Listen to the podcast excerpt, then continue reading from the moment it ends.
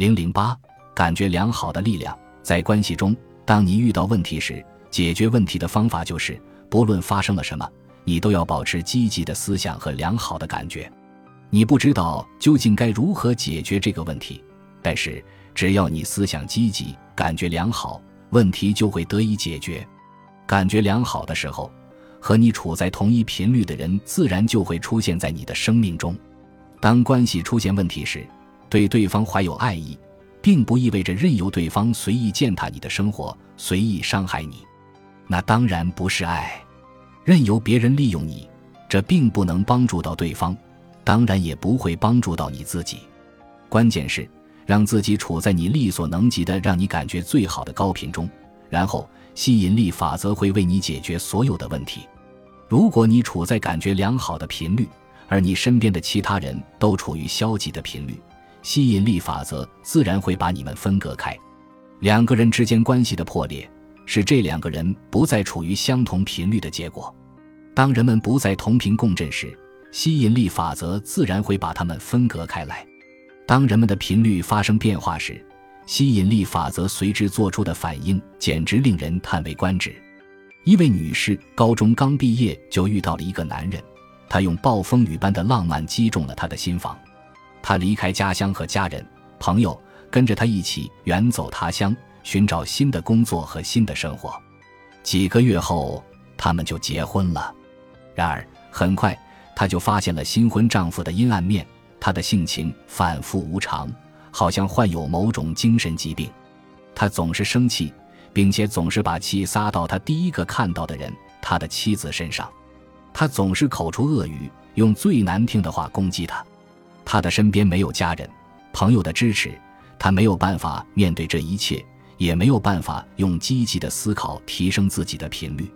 他陷入了深深的抑郁中，在长达五年的时间里，他忍受着没有爱、充满伤害的婚姻，花了很长时间躲避自己家中的那个愤怒的男人。最后，他明白过来，只有他自己才能够改变自己的生活，重新获得幸福和快乐。出于某种机缘巧合，在她总算想通了之后的几周之内，她和丈夫决定回到她的家乡找工作。幸运的是，她很快就找到了一份很棒的工作，并且重新和自己的家人、朋友取得了联系。她感觉到自己在过去了这么多年之后，终于再一次活了过来，焕发新生。但是，对她的丈夫来说，一切却变得越来越糟糕。他不愿意接受自己妻子新近获得的成功和快乐，于是他变本加厉。不过现在他的生活中已经充满了爱和支持，他已经变得快乐起来，因此他带来的伤害再也无法影响到他。最后，他们的频率相差越来越大，吸引力法则把他们俩彻底分开。她终于离开了自己的丈夫，因为她意识到。自己值得拥有更加美好的人生。不久之后，他受邀参加一个朋友聚会。后来，他和朋友们决定去镇上一家新开的酒吧坐坐。他一进门，眼睛就被吸引到了屋子的后面。他看到了自己高中时约会过的一个男孩子，也就是他在遇到前夫前交往的最后一个男朋友。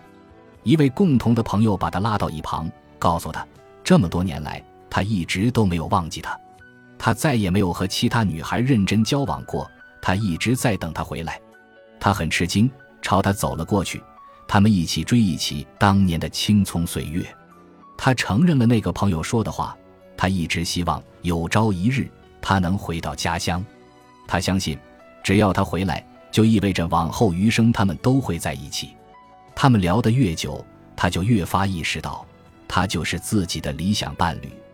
一段新的感情萌发了，现在他们还在一起，特别快乐。他们打算结婚。对这位女士来说，前夫的暴虐与愤怒让她对自己所处的境遇产生了消极的思想。